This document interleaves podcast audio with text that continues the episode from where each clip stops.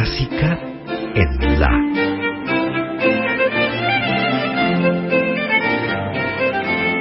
Idea y conducción, Margarita Celarayán.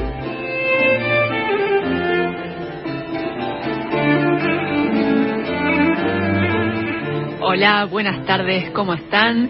Comenzamos a partir de este momento clásica en la, este espacio que dedicamos cada jueves a compartir creaciones, historias, trayectorias de compositoras y de directoras de todos los tiempos. Estamos hoy en vivo hasta las 20 aquí en Radio Nacional Clásica, en la 96.7. Yo soy Margarita Celarayán y me acompañan en la operación técnica Analía Pinar y aquí en el estudio una sorpresa. Mi querida compañera en otras en otras rutas, Miriam Chames. ¿Cómo estás, Miriam? Hola, Maggie. ¿Cómo va? ¿Todo bien vos? Bien, muy bien, gracias. Bueno, eh, contenta de, compartir hoy el programa con vos. Nos toca compartir todos los martes Ruta Nacional Clásica, un programa con otro otro perfil, otros contenidos, ¿no? Alguna propuesta diferente. Y ahora nos toca Clásica en la que ya hemos estado también acá en este programa. Sí, varias veces. En más Pero hace tiempo que no lo compartí. Así es. Así que, bueno, un gusto siempre compartir el aire contigo. Bueno, antes de empezar, eh, si te parece, recordemos la vía de contacto y las redes sociales del programa.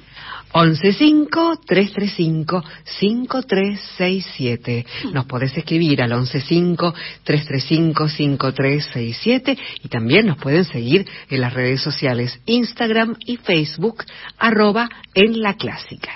Así es. Y em, bueno, cada programa de Clásica en La, como saben quienes nos siguen y quienes nos escuchan con frecuencia, empieza con algún recorrido histórico. A veces tomamos una compositora del pasado y compartimos su música y un relato sobre su vida, y a veces tomamos algún otro hilo conductor que nos permita también hacer algún tipo de recorrido histórico. Y hoy será con esta segunda opción. Elegimos un hilo conductor qué son las obras de cámara, el género de la música de cámara. Y a través de ese hilo conductor vamos a recorrer obras de cámara, por supuesto, de compositoras de diferentes épocas. Y lo vamos a hacer en, en orden cronológico, así que este recorrido de hoy, con obras de cámara de compositoras de diferentes épocas, empieza en Francia a mediados del siglo XVII.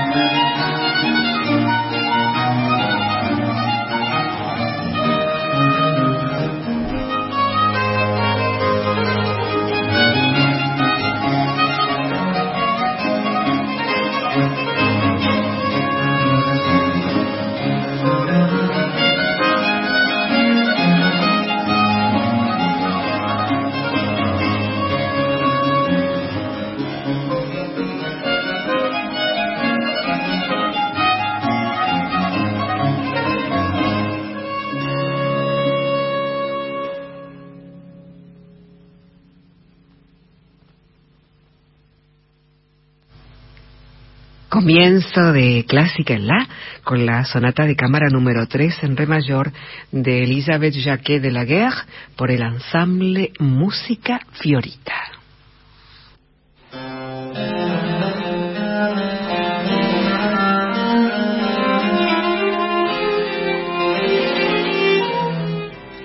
Elisabeth Claude Jacquet luego conocida como Elisabeth Jacquet de la Guerre. Es una compositora que viene muy seguido con su música y también con, con su vida, ¿no? Aquí en Clásica en la una creadora ineludible, maravillosa del barroco francés. Recordemos, porque el público se renueva, que Elisabeth eh, Jacquet de la Guerre nació en París en 1665 y provenía de una familia de músicos, que eran mayormente organistas. El padre era organista y toda la rama paterna habían sido constructores de órganos. Así que eh, esa influencia musical eh, fue algo que ya absorbió desde muy pequeña, ¿no? Y eh, fue valorada en su vida, Elizabeth eh, como una artista absolutamente excepcional y extraordinaria.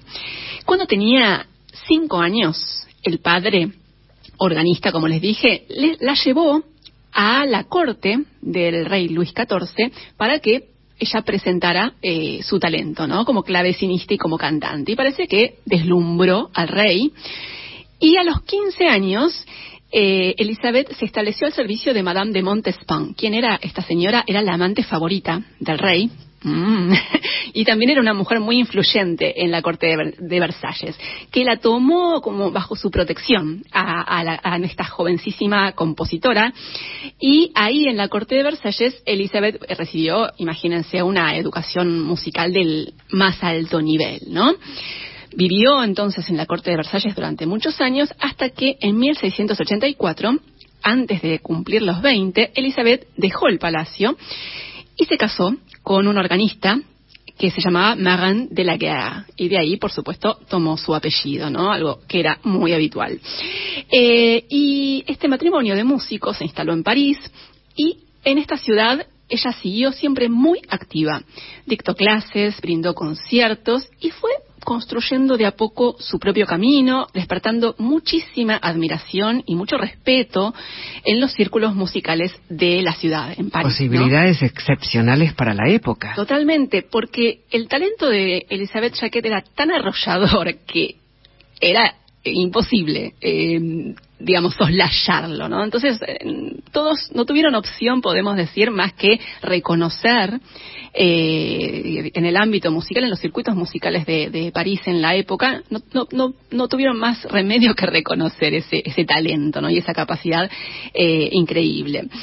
Bueno, lo cierto es que eh, después de haberse alejado de la corte de Versalles, como les decía, cuando se casó, eh, Elizabeth Jacquet de la Guerre siguió contando con el patrocinio del rey, de Luis XIV, que fue un gran admirador de esta compositora.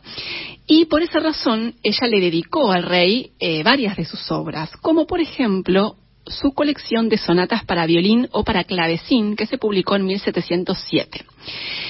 Estamos hablando de una época, principios del siglo XVIII, en la cual las sonatas eh, no eran algo tan habitual en Francia, ¿no? Estamos hablando de un género que se originó en Italia y todavía mm, estaban habían empezado a ser exploradas por algunos compositores, pero mm, estaban un poco lejos eh, este género de ser eh, algo que los franceses se incorporaran con, eh, con facilidad, ¿no? Estaban un poco lejos, podemos decir, del gusto de los franceses en la época. Pero lo cierto es que Elisabeth Jacquet de la Guerre supo combinar la tradición francesa con estas innovaciones italianas y lo hizo de manera magistral. Y sus sonatas están entre las primeras que se publicaron en Francia. Y al parecer, el rey Sol, Luis XIV, quedó encantado con estas obras que Elizabeth le dedicó a él y expresó que no se parecían a nada que hubiera escuchado en toda su vida.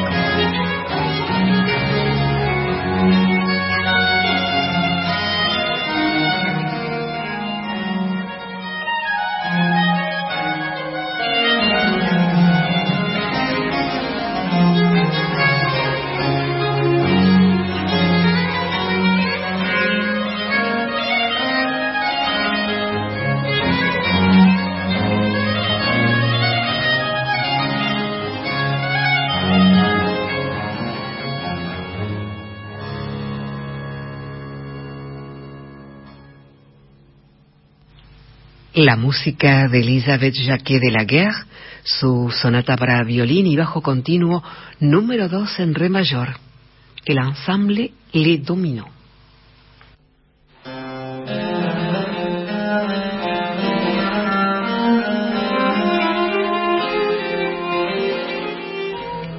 Elisabeth Jacquet de la Guerre falleció en París en el año 1729. Diez años más tarde, hacia 1739, tal vez, tal vez, no se sabe con certeza, tal vez en Venecia, nació Anna Bonn, que era hija de dos artistas que trabajaron en varias cortes europeas. La madre de Anna era cantante y el padre era libretista y diseñador de escena, o sea, escenógrafo.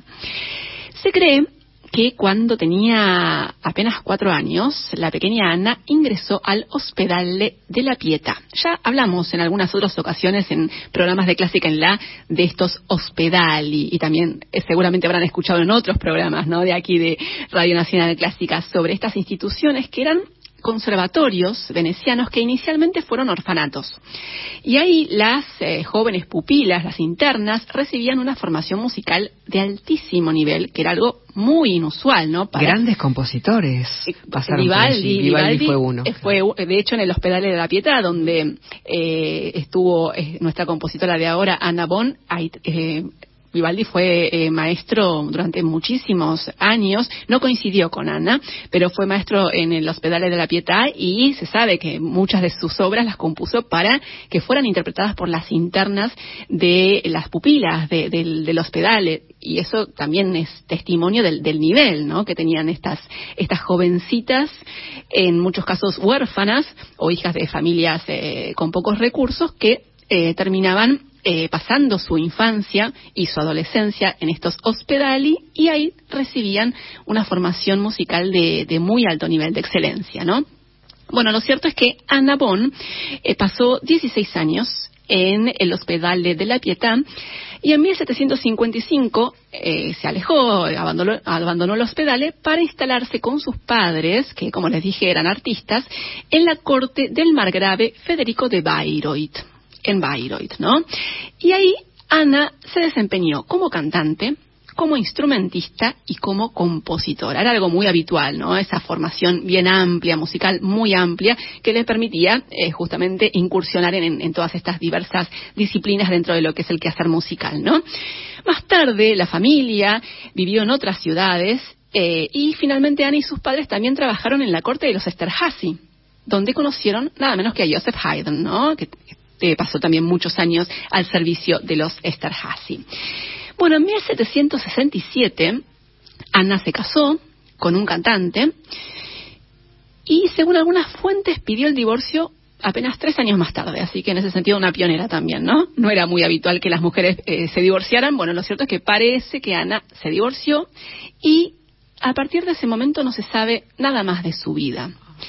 Eh, y tampoco se sabe el año de su muerte muchas veces cuando, cuando dejamos de tener datos, eh, eso a veces tiene que ver con eh, que estas mujeres se, casaron y abandonaron la actividad profesional. Puede haber sido el caso de Ana, lo cierto es que no lo sabemos, pero lo que sí se sabe es que Anna Bon publicó tres colecciones de obras de su autoría durante su vida y que también dejó algunas obras que no llegó a publicar. El opus 1 de las obras de Anna Bonn es un volumen de obras de cámara. Son seis sonatas para flauta y bajo continuo que se editaron en 1756 en Nuremberg. Sonatas en estilo barroco que eh, están estructuradas en tres movimientos con algunos rasgos también del estilo clásico que empezaba a emerger en la época, ¿no? Estamos hablando de obras, como les dije, editadas en 1756. Así que les propongo escuchar una de estas sonatas, la número 5, la sonata para flauta y bajo continuo, opus 1 número 5 de Anna Bon, también conocida como Anna Bon di Venezia.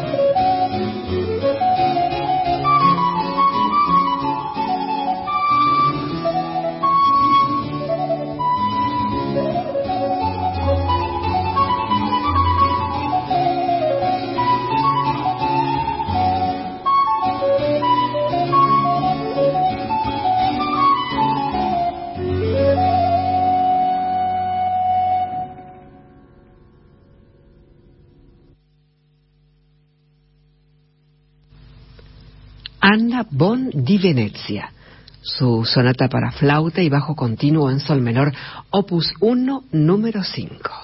Vladimir Suárez en flauta dulce, junto a Fabián Grosch en clave.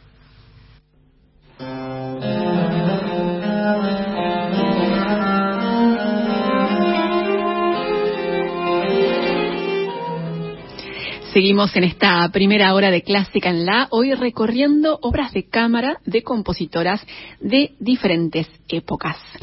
Y eh, un siglo después del nacimiento de Anna Bonn, la compositora que escuchamos recién, en 1839, en Finlandia, nació nuestra siguiente compositora, que se llamó Laura Pistolekors, pero luego fue conocida como Laura Netzel. Ella era hija de un aristócrata que quedó viudo cuando sus hijos eran muy chiquitos. Y cuando eso sucedió, el padre de Laura con sus hermanos se instalaron en Estocolmo. Y ahí la pequeña Laura empezó a tomar clases de piano y de canto. Más tarde siguió sus estudios musicales en, Francia, en París. Y cuando era adolescente, Laura empezó a ofrecer conciertos como pianista. Pero lo cierto es que su verdadera vocación era la composición.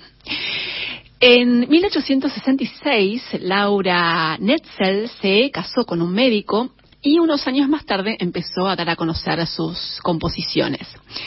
Pero hizo algo que también hicieron otras creadoras, no solamente compositoras del pasado, que fue usar un seudónimo para publicar su música. El seudónimo que ella eligió era una, inicial y algo que parecía un apellido, N. Lago, como para no revelar su género, ¿no? Y de a poco las obras de esta compositora se empezaron a interpretar con buena aceptación en varios países, en Francia, en Bélgica, en Alemania y también en Suecia. Y la posición social de Laura Netzel, eh, que era una posición, digamos, acomodada, en esa época, estamos hablando ahora de la primera mitad o mediados del siglo XIX, en esa época era algo eh, que podemos decir que le impidió dedicarse profesionalmente a la composición, porque no estaba bien visto, ¿no? Que una mujer de posición acomodada, casada, tuviera una actividad pública como esta, ¿no? Dedicarse a la composición, que encima, como bien sabemos y como venimos siempre contando, era una actividad y lo sigue siendo dominada por eh, los hombres, ¿no? Así que bueno, no, no estaba bien visto, pero ella, de todos modos, siempre compuso y, como les dije, también logró difundir su música y, además, aprovechó su situación, es decir, esa posición social y económica de cierto, de cierto privilegio, de cierta comodidad, para fomentar la, la divulgación musical en su propia comunidad. ¿Qué hizo? Durante casi 20 años, Laura Netzel organizó ciclos de conciertos educativos para trabajadores. Una gestora cultural. Una gestora cultural. Eh, y eh, participaban de estos conciertos músicos de altísimo nivel, los mejores músicos de, la ciudad, estamos hablando de Estocolmo, donde ella vivió, eh, de altísimo nivel. y en varias de esas presentaciones ella también dirigió coros y orquestas, así que además de componer, se dedicó a la dirección ocasionalmente, ¿no? Pero volviendo a su labor como compositora, Laura Netzel empezó escribiendo música para piano y canciones, es decir, formatos más pequeños, y más adelante completó también piezas orquestales y música de cámara. Y un ejemplo dentro de, de, sus incursiones en el terreno de la música de cámara es la obra que vamos a escuchar ahora, que es una sonata para cello y piano, escrita por Laura Netzel en el año 1899.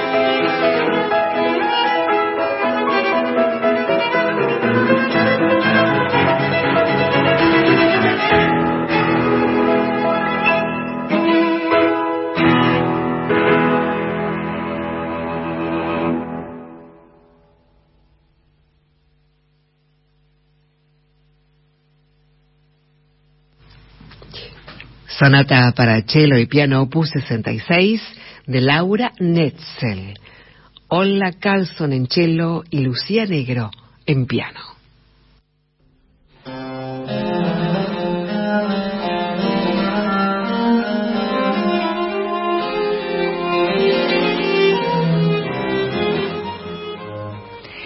Así completamos el recorrido histórico de hoy de Clásica en la en esta primera hora con música de cámara de compositoras de diferentes épocas. Y nos han llegado algunos mensajitos, ¿no, Miri? Walter nos dice, hola chicas, buenas tardes, escuchándolas desde Lobos.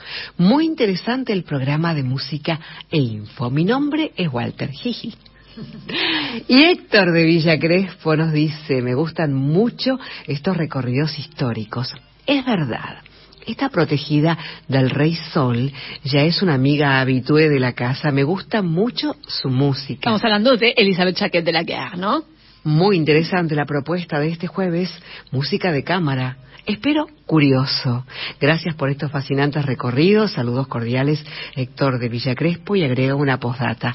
Se hizo justicia Ahora escuchamos a menudo, y faltaría más aún, a todas estas grandes compositoras silenciadas tanto tiempo. Un mensaje perfecto para este programa. Totalmente. Muchísimas gracias, Héctor, por tu, por tu mensaje.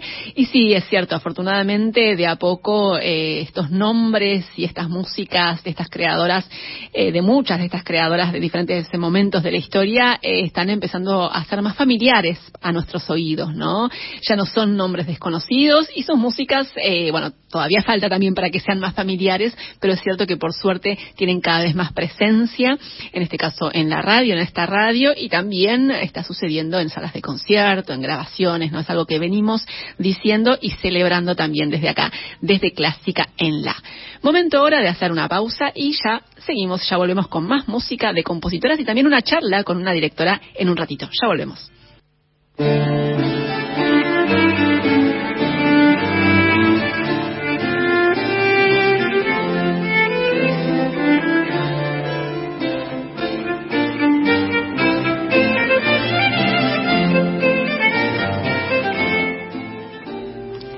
Comenzamos la segunda, perdón, y última hora de Clásica en la, aquí en la 96.7. Estamos hasta las 20 en vivo compartiendo música de compositoras, también trayectorias de directoras.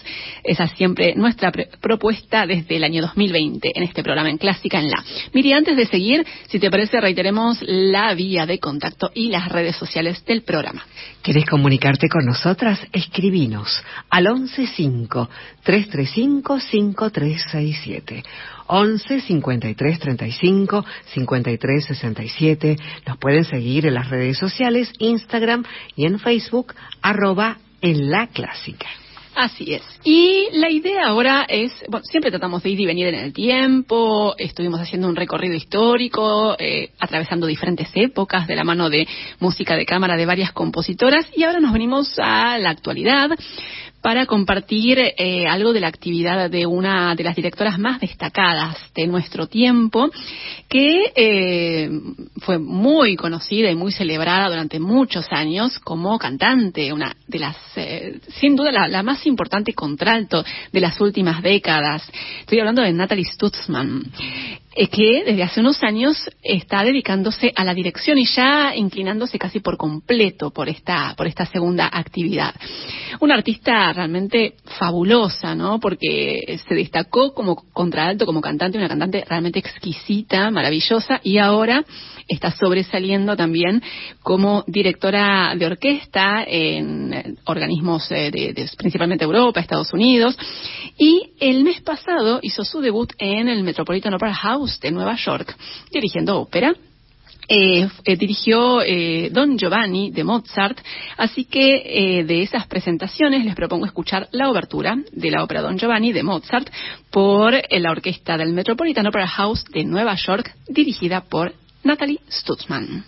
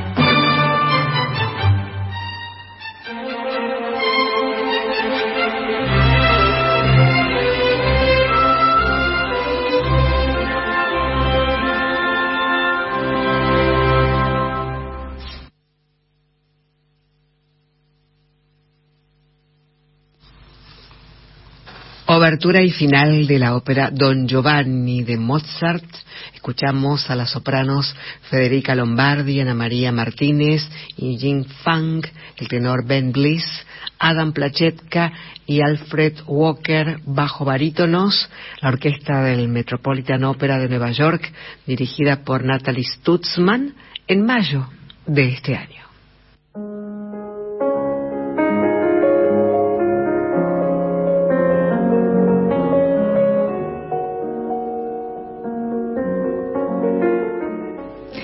Seguimos en Clásica en la hasta las 20 aquí en Radio Nacional Clásica y tenemos algunos mensajitos más, ¿no, Miri? De oyentes hombres. Sí, lo cual celebramos interesados también, en el material y el contenido de este programa. Sí. Fíjate, Hola Margarita, nos dice Carlos, te dice Carlos. Qué bueno que hayas pasado la sonata para cello de Laura Netzel. Es hermosa. Creo que solo la había escuchado a través de YouTube, pero nunca encontré una buena grabación de esta. Qué interesante compositora. Sé que tiene un concierto para piano, pero no lo escuché nunca. Lo buscaré. Y agrega, esto me hizo recordar que tengo un CD que quizá pueda serte útil para algún programa. Te muestro la tapa y contratapa por si no lo conoces. Si te interesa, avísame y vemos cómo te lo puedo hacer llegar. Tus programas siguen siendo buenísimos. Tengo que ver cómo hacer para llegar a los ya emitidos. Un gran saludo y que todo siga así. Carlos. Muchas gracias, Carlos, por tus palabras, por tu mensaje, por estar ahí atento. Además, nos, nos encanta eso de, que, produce muchas veces Clásica en la, que es la escucha atenta, ¿no? De, de, de, quienes nos acompañan, quienes nos siguen. Así que les agradecemos un montón y que además nos compartan sus, sus opiniones y sus impresiones. Carlos, eh, el concierto para piano de Laura Netzel, creo que alguna vez pasamos, no creo que entero, creo que algún movimiento, pero bueno, debe haber sido hace mucho tiempo. Así que tal vez esto, eh, que, que, lo menciones eh, es un, es una, un, digamos, un llamador de atención para mí, para recordarme esa obra y, y a lo mejor la traemos en próximos programas. Y gracias por, por este, por esta propuesta de, con este CD que decís que tenés, que estoy viendo acá, nos envía la tapa. Es un disco con obras para cello y piano de compositoras británicas. ¿Sabes que yo creo que no tengo este disco? De compositoras, eh, incluso algunas algunos nombres que debo reconocer que no, no sé si alguna vez vi pasar siquiera, así que mm, gracias por el dato y mm, si no lo consigo eh, por otro lado, la verdad que mm, me interesa, te digo Carlos, así que después sí, eh, seguimos en contacto y, te escribimos, ¿sí? Porque la verdad que es un material muy interesante. Muchísimas gracias por tu mensaje y, y por la información que nos aportas. Y Marcelo Balcells dice, hermoso programa, comme d'habitude, gracias por programar a Natalie Stutzman. La admiro mucho como cantante y directora. Abrazos a las dos. Marcelo Balcells, eh, gran artista también y colega, Además compañero. es muy generoso cuando, sí. cuando escribe a los programas. Sí, colega también, compañero aquí en, en Radio Nacional Clásica con su música imprescindible. Muchísimas gracias, Marcelo, por estar también escuchándonos y por eh, saludarnos y enviarnos tu, tu mensaje. Seguimos ahora. Ah, me olvidé de algo, porque en el mensaje anterior, creo que Carlos... Sí, nos... ¿Cómo puede escuchar Exacto, los programas anteriores? Y eso es algo que no mencionamos ahora, eh, pero lo recordamos. Los programas eh, anteriores están disponibles, ¿no, Miri? Mira, eh, Carlos, y a todos los oyentes, les recordamos que los programas anteriores están disponibles en formato podcast para poder escucharlo en cualquier momento y en el dispositivo que tengan a mano. Los pueden encontrar en Spotify y en iTunes como podcast clásica en la. Así es, los buscan. Es cierto que eh, puede ser que algunos falten, puede ser, pero están casi todos los programas de los últimos dos años disponibles para que los puedan escuchar ahí en, en Spotify y en iTunes. Los buscan, como bien dijo recién Miriam, como podcast clásica en la. Y bueno, dicho todo esto, le damos la bienvenida a Laura Higa, que está en los controles, en la operación técnica, y vamos a seguir con algo más de esta actuación del pasado de Natalie Stutzman en el Metropolitan Opera House de Nueva York. Vamos a escuchar ahora el final de Don Giovanni de Mozart con un elenco de solistas que después Miriam les va a detallar y la orquesta del Metropolitan Opera House dirigida por Natalie Stutzman.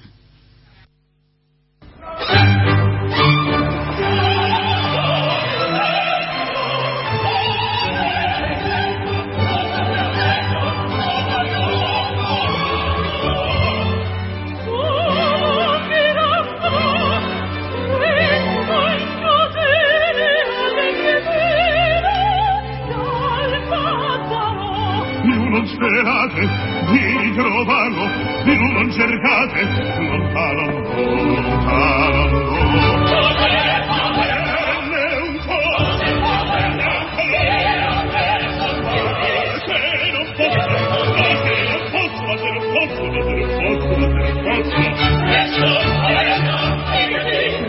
Poco, parate un poco, l'uomo discesso fermate basso giusto da sotto tiene gran bocca sotto la tirano terra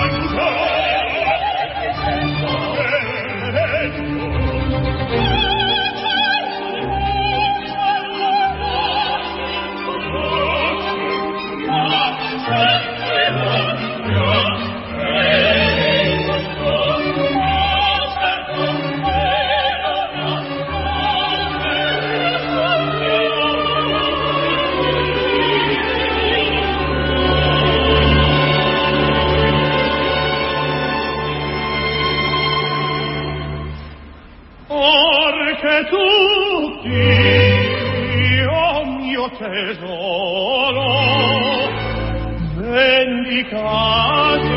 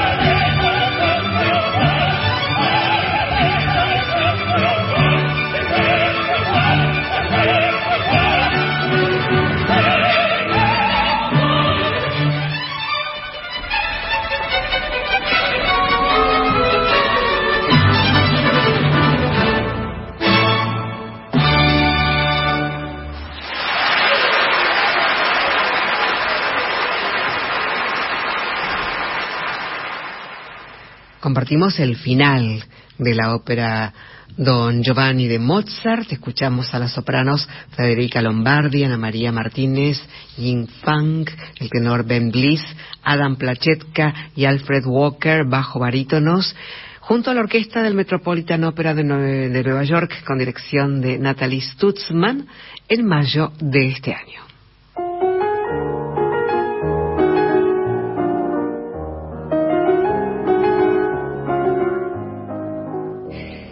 Seguimos en Clásica en La y vamos a dedicar el último tramo del programa eh, a nueva discografía, que es algo que hacemos habitualmente y en este programa siempre venimos diciendo que eh, nos alegra tener siempre nuevo material de grabaciones recientes, actuales, con obras de compositoras que se editan permanentemente, ahora que todo es en formato digital eh, y que también hay muchos sellos independientes, ¿no? en, en diferentes partes del mundo y muchos músicos, por suerte, interesados en eh, divulgar música de compositoras, que es algo muy complejo, ¿no? Es un trabajo realmente arduo para los músicos, porque muchas veces implica buscar material que no es de fácil acceso. En algunos casos, editarlo, si no está editado, eh, revisarlo, estudiarlo. y recién después interpretarlo, grabarlo, ¿no? Así que es, un, eh, es muchísimo trabajo y mucho esfuerzo y por suerte hay en diferentes partes del mundo, también aquí en la Argentina y en otras partes, músicos, intérpretes que se interesan por la música de las compositoras y eh, en muchos casos las graban. Y eh, algo que también celebramos es que cada vez hay más, ¿cómo decirlo?, artistas de mucho renombre y de mucho prestigio que también ponen el foco en la música de compositoras y eh, se comprometen con la difusión de estas obras. Y un ejemplo entre estos artistas es el director Yannick Nesetsegan, casualmente director musical del Metropolitan Opera House de Nueva York, el que teatro del cual estábamos escuchando recién un, un registro, ¿no? Yannick Nesetsegan, eh, desde hace un tiempo, sobre todo eh, en esta época de la pospandemia, viene divulgando y grabando también obras de compositoras. Grabó con Beatriz Charrana el concierto para piano y orquesta de Clara Vick, por ejemplo. Y ahora, eh, hace poquito, el mes pasado, se editó una grabación eh, por el sello DECA con obras de Florence Price, que es otra de las compositoras eh, que vienen con frecuencia con su música aquí a, Clásica en La y sin duda una de las compositoras más interpretadas, podemos decir, ¿no? En, más conocidas. En nuestro tiempo, tal cual. Uno de los nombres que ya son más familiares y más conocidos, ¿no?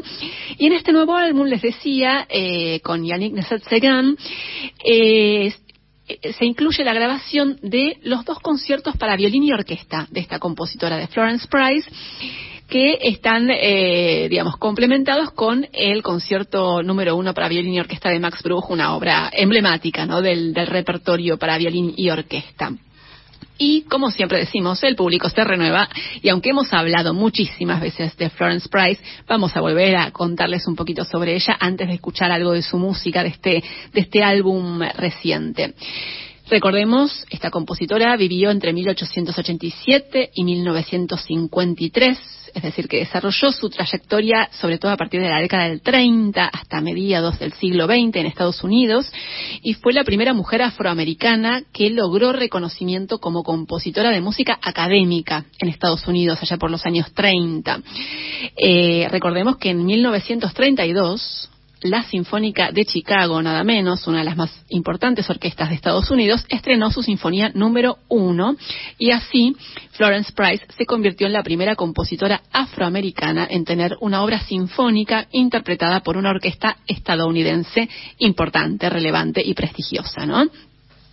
Y eh, no vamos a eh, volver en profundidad eh, por la historia de, Florence Price, pero sí vamos a recordar que ella pudo desarrollar su actividad como compositora en ámbitos profesionales con dificultades, por supuesto, ¿no? Le tocó vivir en una época eh, de segregación y violencia racial en Estados Unidos. A los hombres afroamericanos los hubiera costado muchísimo también. Exacto, totalmente. O sea, ya una época eh, por supuesto difícil para ella como, mujer, pero encima siendo afroamericana, en una época eh, de violencia racial en Estados Unidos, todo fue aún más difícil, ¿no?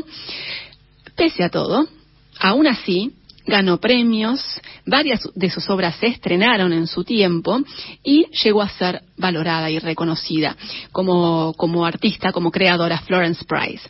Y tiene una producción muy nutrida. Más de 300 obras dejó, cuatro sinfonías, conciertos para piano, conciertos para violín, canciones, música de cámara, obras para órgano, piezas para piano. También hizo arreglos de spirituals y el lenguaje musical de Florence Price es esencialmente romántico, pero hay una característica muy específica de este del lenguaje de esta compositora y es que ella fusionó las formas clásicas con elementos propios de su herencia cultural, ¿no? En muchas de sus creaciones vamos a encontrar citas, referencias a melodías de spirituals, a danzas e incluso instrumentos africanos, ¿no? Y las obras que tenemos hoy en esta grabación reciente, estos dos conciertos para violín y orquesta de Florence Price, son dos obras que estuvieron perdidas durante muchísimo tiempo, los manuscritos de estas obras. Se, se, extraviaron durante mucho tiempo, junto con otras obras de la compositora. Y es una historia realmente muy particular, la de, la de estos manuscritos perdidos. Resulta que en el año 2009, eh, una pareja había comprado una casa en St. Anne, en Illinois, en Estados Unidos, y era una casa totalmente destruida, la empezaron a remodelar y en esas tareas de remodelación encontraron pilas y pilas de manuscritos de partituras. Y encontraron que había un nombre que se repetía en todas estas partituras, en todos estos manuscritos, y era el nombre de Florence Price.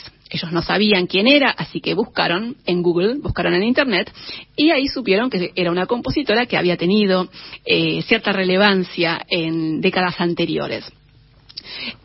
¿Qué pasó? Esa casa destruida que estaba siendo remodelada en el año 2009 había sido la casa de veraneo de Florence Price.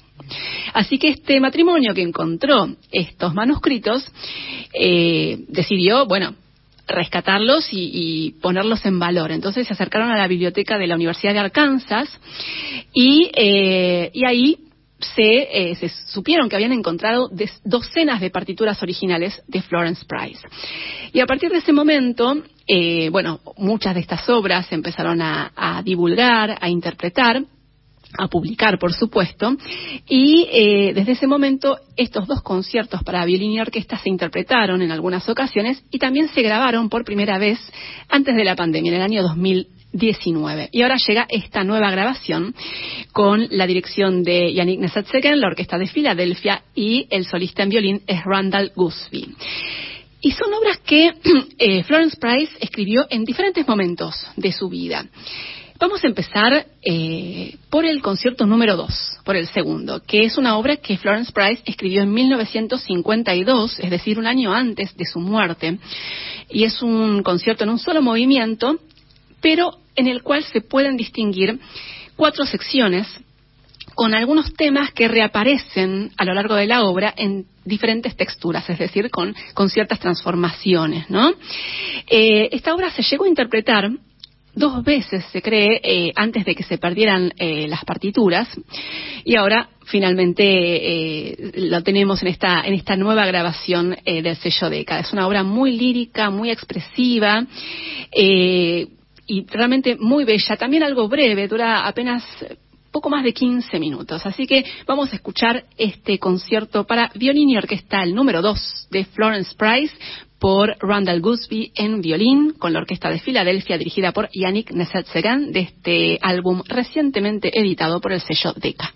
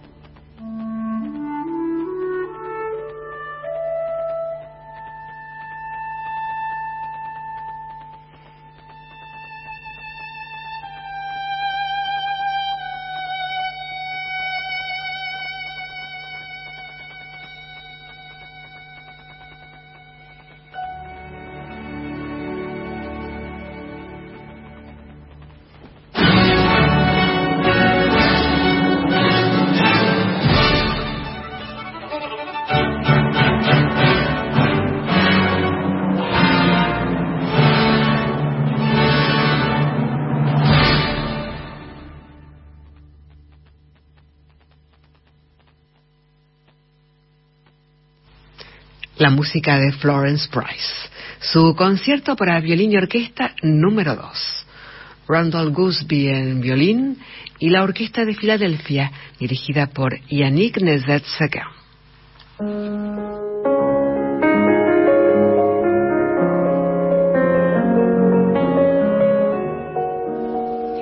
Vamos llegando al tramo final ya de Clásica en la del día de hoy.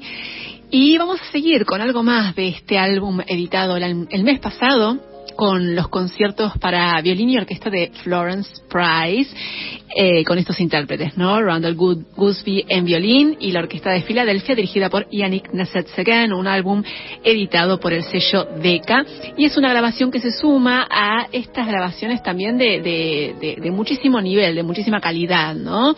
A nivel ya interpretativo. Y eh, vamos a seguir entonces con el concierto para violín y orquesta número uno de esta compositora de Florence Price. Este concierto es anterior, obviamente, al número 2, por supuesto. Eh, unos cuantos años antes lo compuso Florence en el año 1939, ya en esa década del 30 en la cual ella eh, emprendió eh, plenamente ¿no? su actividad profesional y empezó a ser reconocida y sus obras empezaron a difundir en Estados Unidos.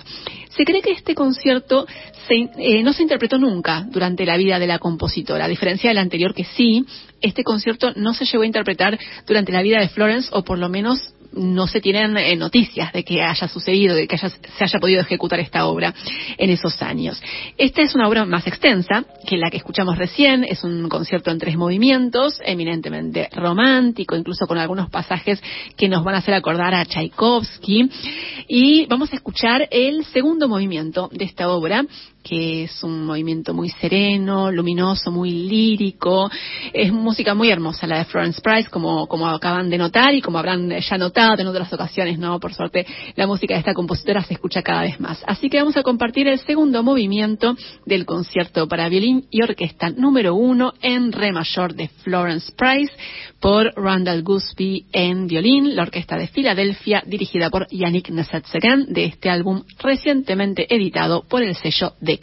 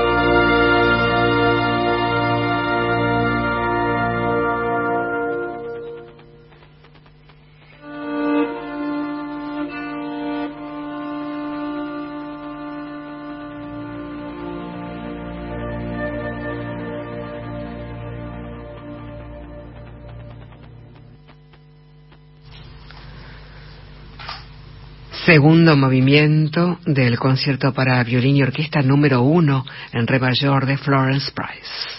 Escuchábamos la versión de Randall Gooseby en violín y la Orquesta de Filadelfia dirigida por Yannick Nezet-Sagan.